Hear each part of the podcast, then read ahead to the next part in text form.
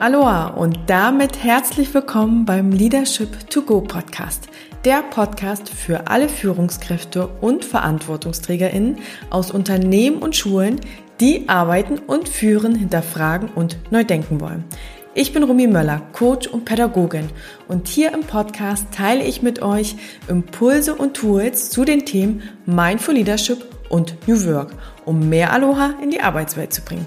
Aloha ist hawaiianisch und steht für Freundlichkeit, Demut und Zusammenhalt. Denn ich bin davon überzeugt, dass Unternehmen und Schulen von Wertschätzung und Power gleichermaßen geprägt sein können.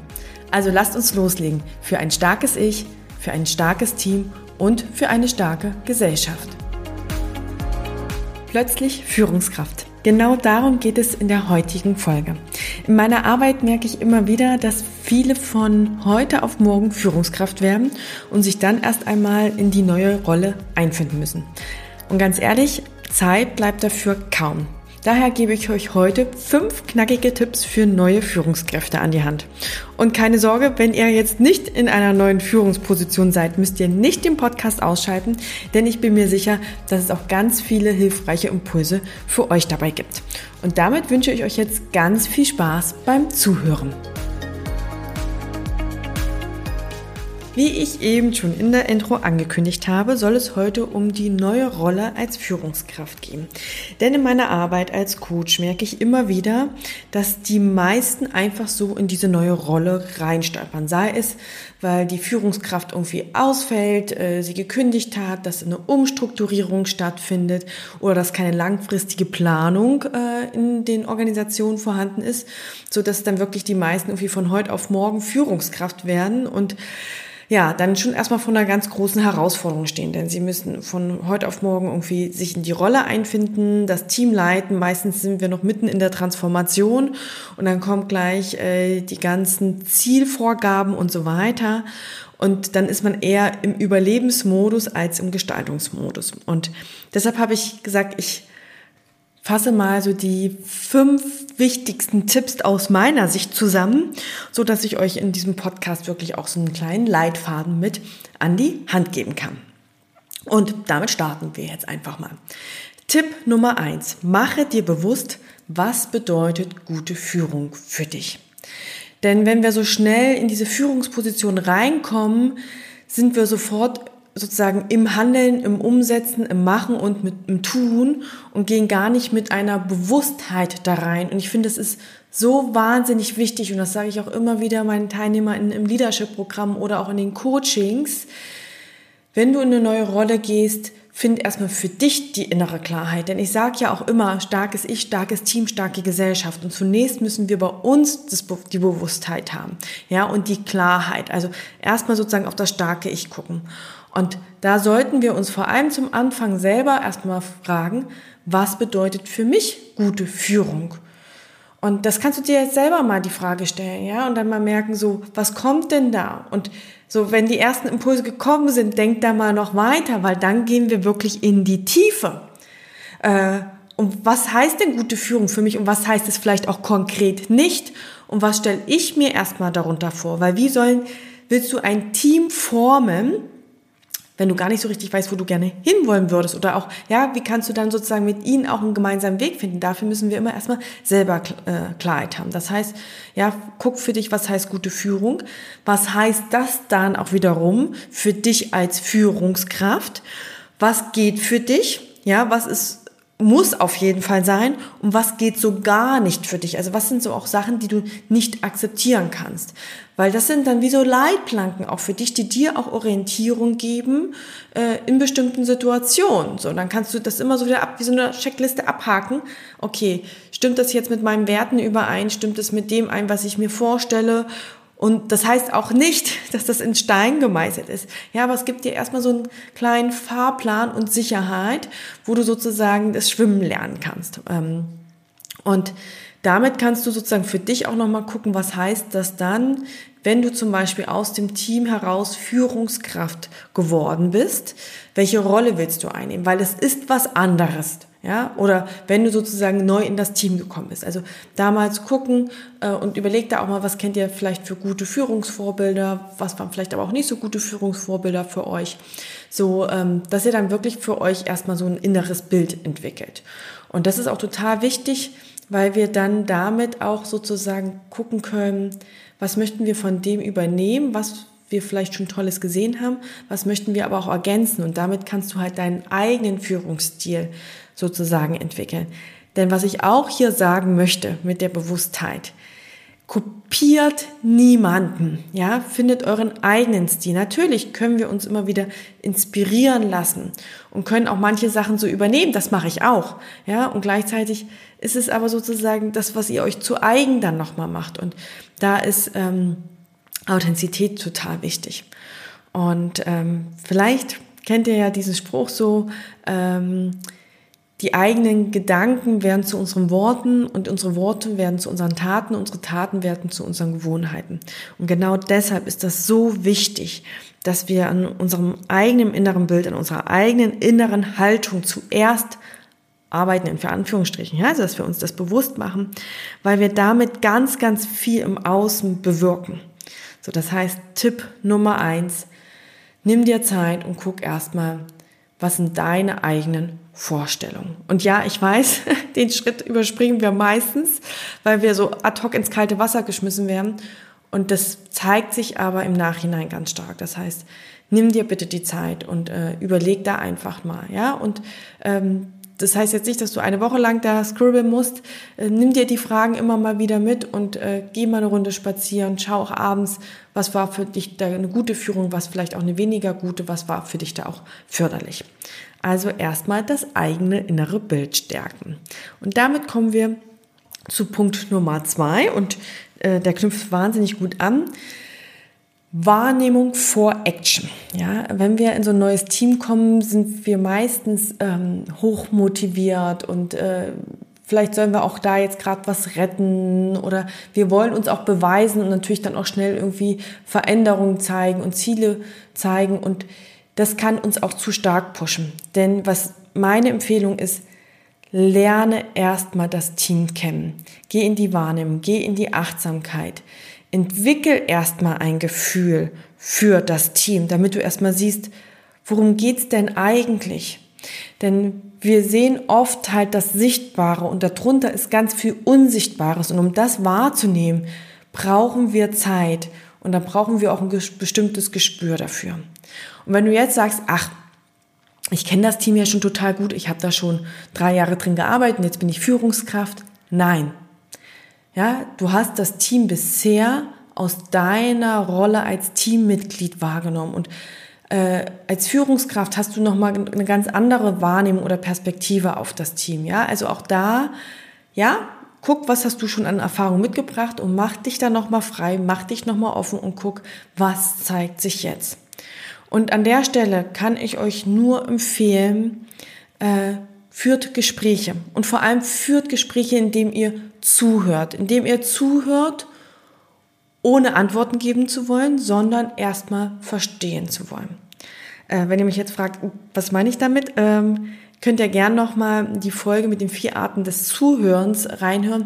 Die war relativ am Anfang. Ich weiß jetzt die Nummer nicht, aber ich verlinke sie euch auf jeden Fall in den Shownotes. Ja, also ladet wirklich die Personen aus eurem Team zu Einzelgesprächen ein. Fragt sie, ja, was äh, die Personen mit dem Team verbinden, wo sie bei sich selber Stärken sehen, wo sie Stärken im Team sehen, wo sie vielleicht Entwicklungspotenzial bei sich selbst sehen, aber auch für das Team. Fragt sie auch mal, so wenn du Führungskraft wärst, neu, so im Team, was würdest du denn machen? Äh, was würdest du dir wünschen? Ja, und äh, was wünschst du dir vielleicht auch von mir und welche Erwartung hast du an mich? So dass ihr wirklich erstmal so ein ganzheitliches Bild bekommt. Wie sind die Perspektiven auf das Team? Welche Erwartungen gibt es jeweils für, voneinander oder füreinander?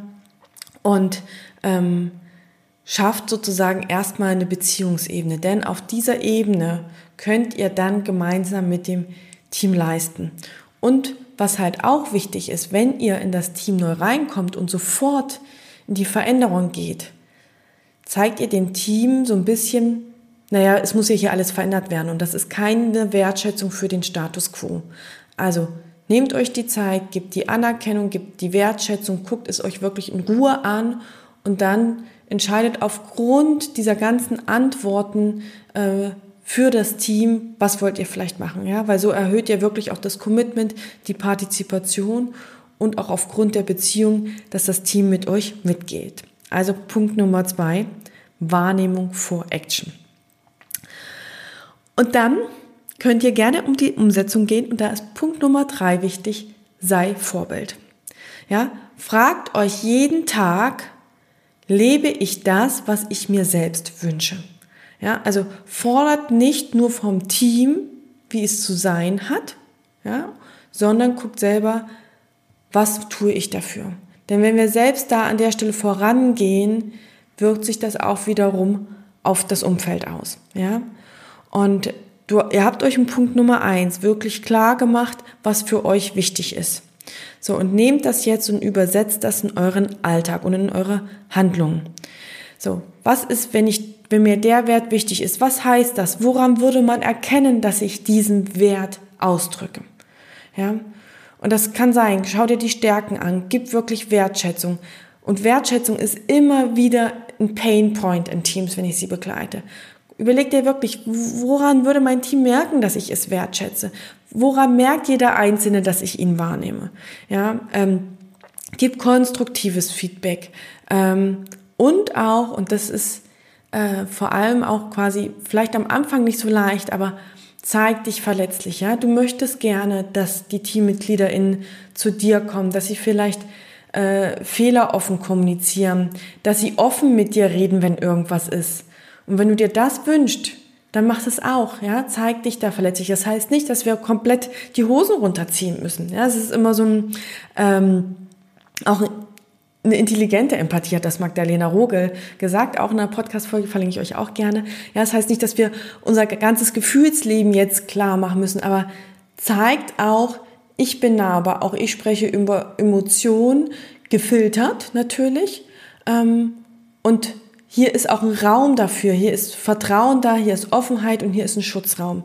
Denn wenn ihr das macht, dann können sich auch eure TeammitgliederInnen darauf verlassen, dass ihr das nicht ausnutzt, wenn sie das tun. Ja, also seid Vorbild, um sozusagen wirklich ähm, ja, eine psychologische Sicherheit zu schaffen. Das war Punkt Nummer drei.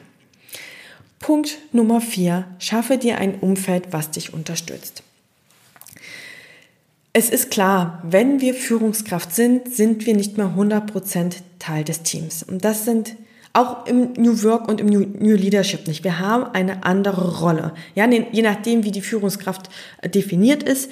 In den meisten Organisationen ist es aber noch sehr viel mit Hierarchie verbunden und da müssen wir auch erstmal schauen und damit müssen wir uns auch identifizieren. Und das heißt halt, dass wir uns nicht mehr hundertprozentig auch mit dem Team identifizieren und auch uns nicht dazugehörig fühlen und gleichzeitig wünschen wir uns ja die Verbundenheit. Und deshalb schaut, ähm, wo bekommt ihr auch diese Verbundenheit? Wo könnt ihr vielleicht Ängste und Sorgen teilen, eure Zweifel teilen? Ja, also nicht alles sollt ihr mit eurem Team da auch natürlich auswerten.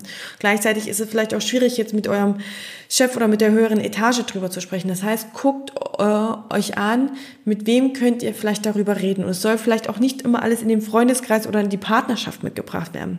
Und da kann ich euch wirklich nur empfehlen. Guckt, ob ihr vielleicht einen Mentor oder eine Mentorin findet. Sucht euch vielleicht im Unternehmen auch Personen, die gerade neu Führungskraft sind.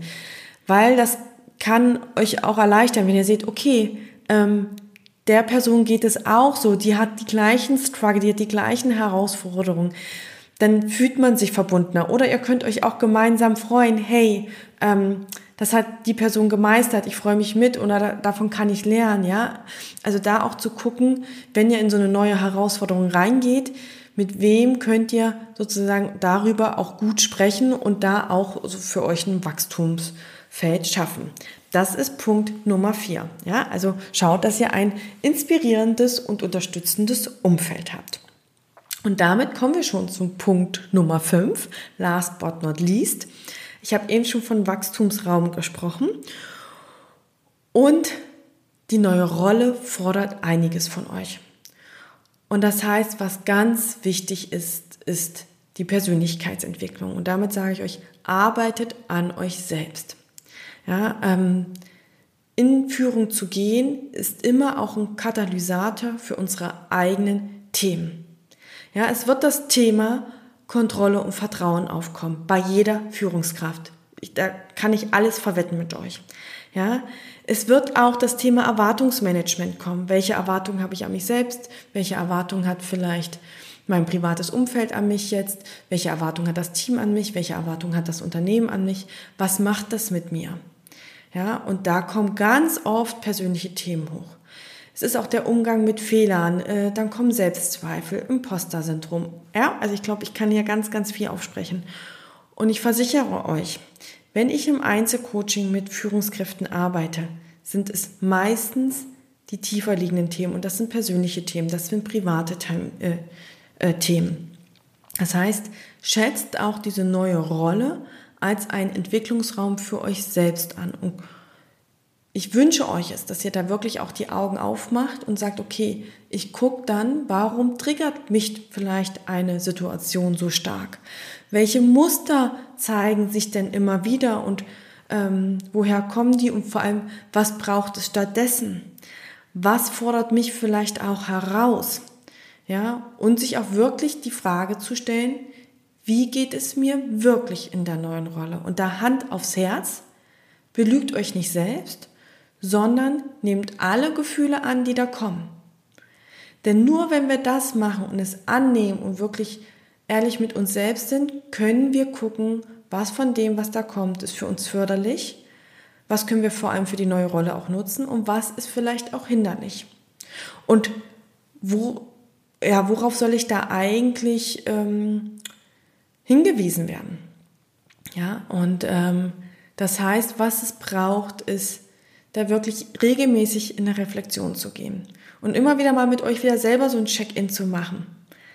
Was läuft gerade gut für mich, was läuft gerade nicht so gut für mich, was ist für mich noch unklar. Und wenn ihr das tut, ähm, dann habt ihr da wirklich ja, genügend Zeit, auch in diese neue Rolle hineinzuwachsen. Und ich denke auch, dass ihr dann für euch eine Erfüllung aus dieser Rolle finden könnt. Und ich sage bewusst Erfüllung und nicht, dass ihr immer glücklich seid, weil das seid ihr definitiv auch nicht. Äh, ja, es ist wie in der Kindererziehung. Also ich kann nicht davon persönlich sprechen, weil ich noch keine Kinder habe. Aber ganz sicher werden alle Eltern auch sagen, ich bin nicht immer glücklich, aber ich bin erfüllt. Ja, also der Job ist anstrengend, es kommen viele Herausforderungen, es kommen auch unangenehme Situationen. Und gleichzeitig, wenn wir unseren Sinn, unsere Werte und so weiter damit ausdrücken können, wir auch diesen Gestaltungsraum ausfüllen können, dann kann das sehr, sehr erfüllend sein. Und dann ist es auch mal okay, dass wir durch unangenehme Situationen durchgehen, weil wir wissen, was dahinter kommt. Ja? Also diese fünf Punkte möchte ich euch gesammelt nochmal mitgeben. Erstens, mache dir bewusst, was ist gute Führung für dich. Punkt Klarheit. Zweitens, Wahrnehmung vor Action. Lernt zunächst euer Team kennen, baut Beziehungen auf und äh, geht dann erst in die Umsetzung. Punkt Nummer drei. Seid Vorbild. Schafft einen Raum für eine psychologische Sicherheit.